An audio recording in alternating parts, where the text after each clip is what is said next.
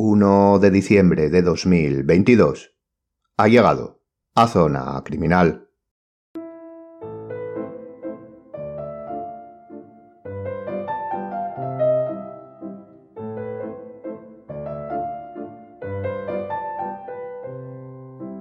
En el programa de hoy vamos a adentrarnos, como ha visto por el título, en un aspecto concreto de una especialidad forense. Tal vez acierte o tal vez no, pero he creído que el introducir al oyente en el estudio de los orificios de entrada y salida dentro de la balística forense podría ser interesante para los oyentes, para usted. Es cierto que siendo un podcast es decir, sin poder ilustrar gráficamente las características, puede, puede llegar a ser aburrido, pero claro, todo tiene su balanza y aquí, explicándolo, intentaremos que ésta caiga hacia el lado del interés. Es obvio que, como decimos, no podremos más que dar unas pinceladas para picar la curiosidad del oyente. Los orificios de impacto, de entrada, de salida e incluso rebotes aquí podríamos discutirlos y podemos calificarlos como tal, son constructos de máxima importancia en el análisis forense de un hecho criminal. Hoy vamos a centrarnos en los que se producen en la anatomía, principalmente en la humana. Aportaremos datos básicos para al menos hacernos una idea de la importancia y la información que aporta a su estudio, a la investigación. Cuando los expertos en balística forense hacen su aparición y hay que estudiar el objeto de análisis de hoy. Sabemos que existen víctimas graves, eso seguro, y probablemente fallecidas. Es decir, estamos hablando de un conocimiento aplicado en casos en los que la vida ha sido, como mínimo, atacada de manera directa. Y cuando digo de manera directa, me refiero a cualquier sujeto que sea víctima, sea colateral o no. Los orificios tras un impacto como concepto general nos aportan, o como debemos decir, nos pueden aportar, datos sobre la distancia y el ángulo. Eso sí, cuando hablamos de ciencia forense, debemos ser cautos a la hora de realizar las conclusiones, y en este caso la balística forense no es una excepción. A pesar de que la disciplina está totalmente vinculada a la química, la física y por supuesto la medicina legal, como en todas, debemos ser cautos en los estudios, no todo será, desgraciadamente, milimétrico o categórico. Es decir, no tendremos todas las respuestas, o al menos, probablemente todo lo axiomáticas que nos gustaría.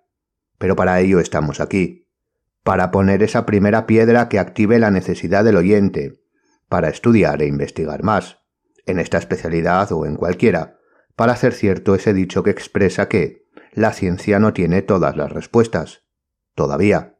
Y esperemos que sea usted, quien acorte y ayude a que ese todavía sea cada vez menor. Sin más dilación, comencemos entonces el recorrido por el conocimiento de las marcas de disparo en el cuerpo humano, el estudio de los orificios de entrada y salida. Bienvenido a Zona Criminal.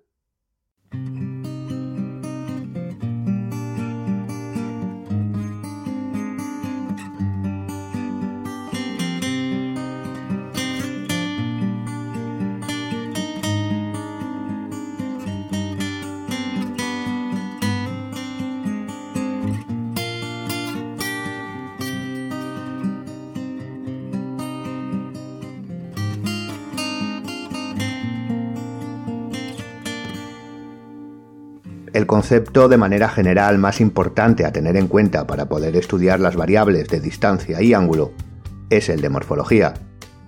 Efectivamente, la forma y sus características, sobre todo del orificio de entrada, nos podrán aportar además de aspectos como el calibre aproximado, que también dependerá de esta, desde dónde, en cuanto a distancia y localización, se llevó a cabo el disparo. En primer lugar nos centraremos en el orificio de entrada, este es definido como el orificio por donde el proyectil penetra sobre el cuerpo o material con el que impacta. Normalmente suele ser de dimensiones más pequeñas que el de salida, si es que lo hay. Siempre existirá orificio de entrada, pero no siempre de salida, pues el proyectil puede quedarse dentro del cuerpo o material por diversas razones, o incluso podemos hablar de orificios de salida en plural. el menor tamaño es debido no solo al, al movimiento característico del proyectil, sino a factores internos, como la tipología, si es expansivo, si no lo es, hablamos del proyectil, y factores externos, el efecto de cavitación, el propio recorrido, posibles rebotes dentro del cuerpo, zona del cuerpo donde se dé, etc. Como decimos, un orificio tipo de entrada puede contener características que nos ayuden a estimar las variables que queremos hallar. Por supuesto, no todos figurarán siempre, no todas las características. Algunas pueden ser complementarias y otras excluyentes. Así que, de manera general, las marcas que se deben conocer en los orificios de entrada son las siguientes. En primer lugar tenemos el conocido como anillo o halo de contusión. Se trata de un anillo contusivo excoriativo producto del impacto del proyectil con la piel, dejando esta con forma pergaminada. Este anillo nos proporciona la incidencia, el ángulo de entrada del proyectil. Si el halo rodea completamente el orificio, el proyectil ha penetrado de manera perpendicular a la piel. Y a partir de este dato, dependiendo de la plasmación o forma del anillo y la anchura de éste, podremos estimar el ángulo de entrada, al menos en mayor o con mayor o menor angulosidad. La segunda característica que podemos encontrar es el anillo de enjugamiento. Se encuentra por dentro y por encima del anterior, y se describe como el anillo conformado por el depósito de impurezas que arrastra el proyectil en su salida del cañón, la suma de los dos anteriores, de la presencia de anillo de contusión y enjugamiento, se denomina como anillo de Fish, que sería la tercera característica. Como decimos, se trata de la superposición del anillo de contusión al de enjugamiento. No es constante debido a que, a diferencia del anillo de contusión, que está siempre presente, el anillo de enjugamiento no se observará en aquellos casos y esto es importante, donde el proyectil en su trayectoria impacte con un blanco intermedio, por ejemplo la ropa. Y por último, de los eh, más generales, tendríamos, y de los disparos eh, que podemos considerar más eh, tipológicos o que en el consciente colectivo tenemos como más normalizados, ahora, ahora veremos por qué, tenemos como característica el tatuaje. Según el especialista José María Garavito Baraya, el tatuaje es, y abrimos comillas, la presencia de una zona o aureola de quemaduras y residuos de deflagración de la carga del cartucho alrededor o dentro del orificio de penetración del proyectil. La presencia de quemaduras no es constante. Y prosigue. En lo relacionado con la distancia que deja tatuaje un disparo, según las variables experiencias que hemos venido haciendo con distintos revólveres y pistolas de calibres entre el 22 LR y el 9 x 19 mm Luger Parabellum, con distintas clases de cartuchos de los que se usan actualmente y teniendo en cuenta la longitud de los distintos cañones de esta clase de armas, hasta el momento hemos llegado a la conclusión de que la máxima distancia a la que ha dejado tatuaje este tipo de armas ha sido un metro. Cerramos las comillas. Aquí, como ve, en la propia definición, Garavito nos aporta información sobre las variables expuestas.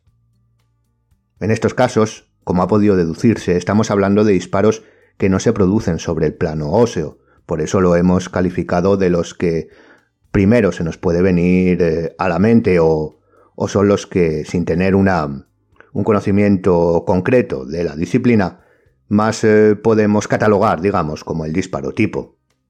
Ahora, como decimos, eh, vamos a centrarnos en, en los disparos que podríamos entender como a cañón tocante, es decir, disminuyendo casi hasta su nulidad el concepto de distancia.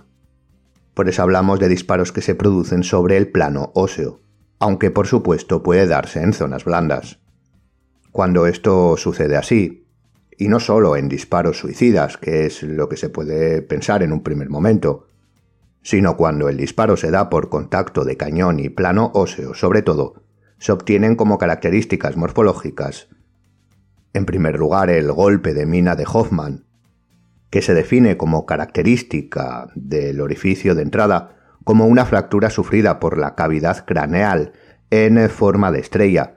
Sus bordes se encuentran despegados del hueso de ahí esa forma estrellada. Y también podemos encontrar el signo de Benassi. Es el anillo de ahumamiento producido alrededor del orificio de entrada en el plano óseo, cuando el disparo ha sido hecho con el arma aplicada contra el plano cutáneo. Su importancia radica en que es un signo de orificio de entrada resistente a la putrefacción. Como ve, las mayores características eh, obviamente se dan cuando hay cuando el disparo se produce sobre el plano óseo, porque serían dos características, por un lado el plano cutáneo y por otro el plano óseo, que es el más duro y por lo tanto el que más resistencia va a ofrecer al proyectil en su entrada, que deja estas eh, o este golpe de mina de Hoffman que es tremendamente característico.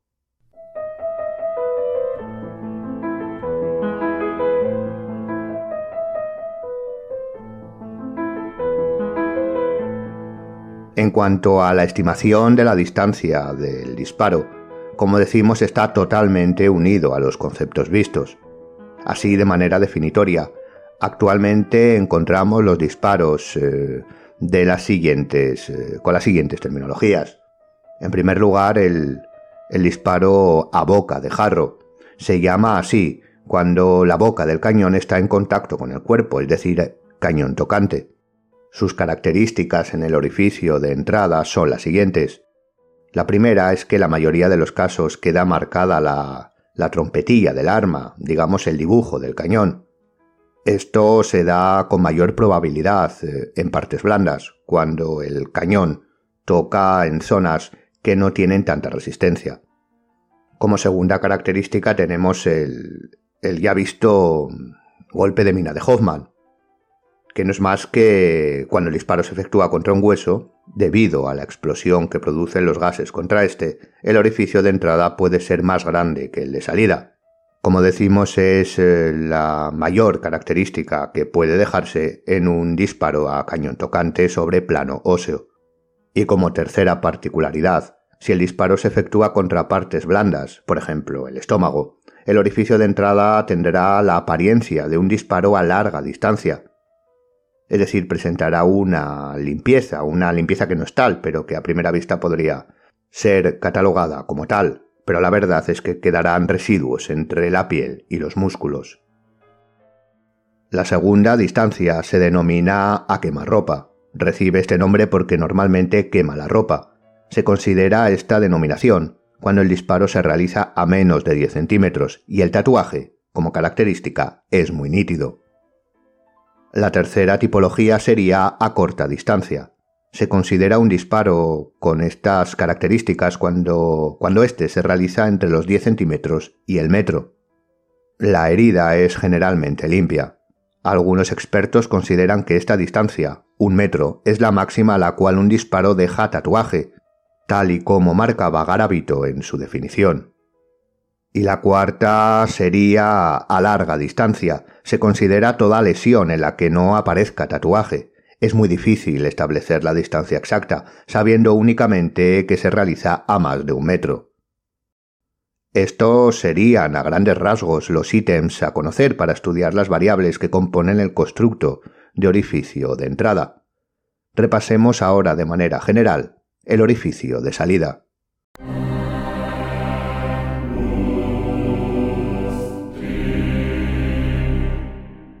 Los orificios de salida, más allá de la distancia en la cual fuera efectuado el disparo con respecto a la víctima, presentan características comunes. Suelen ser eh, más alargados e irregulares que los de entrada, debido a dos circunstancias lógicas de su trayectoria dentro del cuerpo. La primera es que una vez el proyectil ha ingresado en el cuerpo, se encuentra con tejidos que poseen mayor densidad que el aire, y la segunda, que el proyectil en su recorrido resultará deformado por el choque constante, a no ser, claro está, que éste sea totalmente limpio, aspecto que de nuevo dependerá de factores internos del proyectil, la morfología de su punta, el poder de penetración, y sobre todo externos, trayectorias sin impactos o rebotes intermedios eh, con músculos, huesos, etc. Ambos procesos de deformación y movimiento irregular provocan una mayor superficie de choque, que es la que produce finalmente un orificio mayor, más alargado e irregular que el orificio de entrada. Otras características que nos ayudan a identificarlos son los bordes, con escasa infiltración hemática, y por supuesto la ausencia de, de particularidades como el anillo de Fish o el tatuaje, aunque existen excepciones cuando, por ejemplo, observamos la presencia de un anillo de contusión, es el denominado signo de romaneses, en el cual el cuerpo, por su orificio de salida, donde se localiza el orificio de salida, está en contacto con una superficie dura, y el proyectil al salir se deformará contra la superficie y producirá o puede producir un halo de contusión. A grandes rasgos, las características generales de un orificio de salida son, en primer lugar, un aspecto de desgarro. En segundo lugar, los bordes eh, irregulares. En tercer lugar, los labios evertidos de adentro hacia afuera. Y en cuarto lugar, no presenta anillo de fis, ni tatuaje, ni ahumamiento. Estos solo se pueden dar en el orificio de entrada, con la excepción que ya hemos visto del signo de romaneses, si el cuerpo está apoyado en una superficie dura por el lado del orificio de salida. Esta sería de manera esquemática la presentación de los conceptos más básicos a la hora de estudiar los orificios tanto de entrada como de salida. Pero tal vez haya echado de menos el exponer o hablar de la posibilidad de otras eh, tipologías en cuanto a la balística y estos orificios, Efectivamente, aquí nos hemos estado refiriendo al estudio de proyectiles o de orificios dejados por proyectiles, sería la terminología más correcta, de una tipología concreta, los que comúnmente se conocen como, como balas y son disparados, eh, disparadas por pistolas, revólveres, tipos de armas concretas.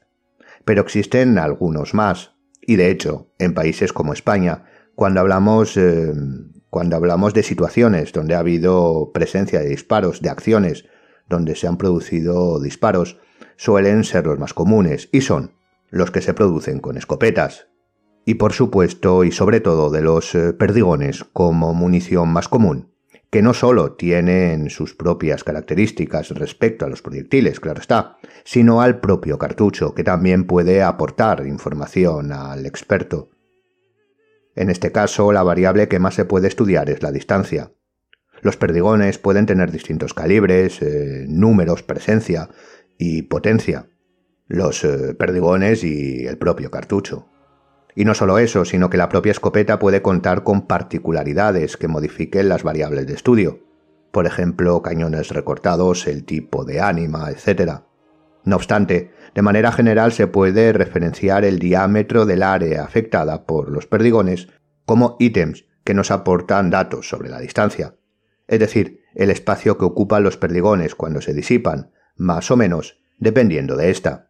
Repetimos que de manera general, pues depende de múltiples circunstancias, pero, siguiendo a los profesores Sánchez y Albarrán, se puede establecer respecto a la distancia que, y abrimos comillas, hasta medio metro, un metro, hace efecto bala. Es decir, produce un solo orificio de entrada, o mejor dicho, el agrupamiento es tan cerrado que lo parece. A 5 metros el área que afecta es de 25 centímetros de diámetro. A 10 metros afecta un área de 40 centímetros de diámetro. A 15 metros afecta un área de 50 centímetros de diámetro. Y a 25 metros afecta un área de 70 centímetros de diámetro. Cerramos las comillas.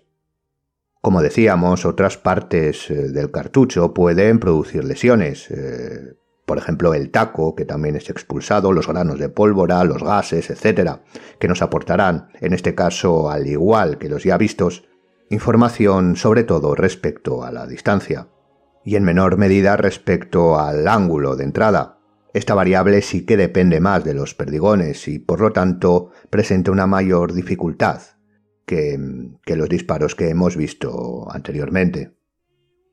A grandes rasgos podríamos decir que hemos expuesto los conceptos más estructurales respecto a los orificios y sus variables de estudio. No obstante, como hemos mencionado, la pericia en balística forense es harto complicada y requiere de conocimientos multidisciplinares, y por supuesto, el análisis de la situación en la que se dé. Por ejemplo, se debe prestar atención al análisis de los proyectiles y de sus trazas en ropa. En una mayoría de ocasiones, el orificio de entrada se dará después de que el proyectil haya atravesado material textil, es decir, cuando la víctima estuviese vestida. Todas estas casuísticas específicas son tenidas, y deben serlo, en la investigación de cada caso. De ahí la importancia de conocer todos los avances de la disciplina, en esta especialidad o en cualquiera. Y hasta aquí el programa de hoy.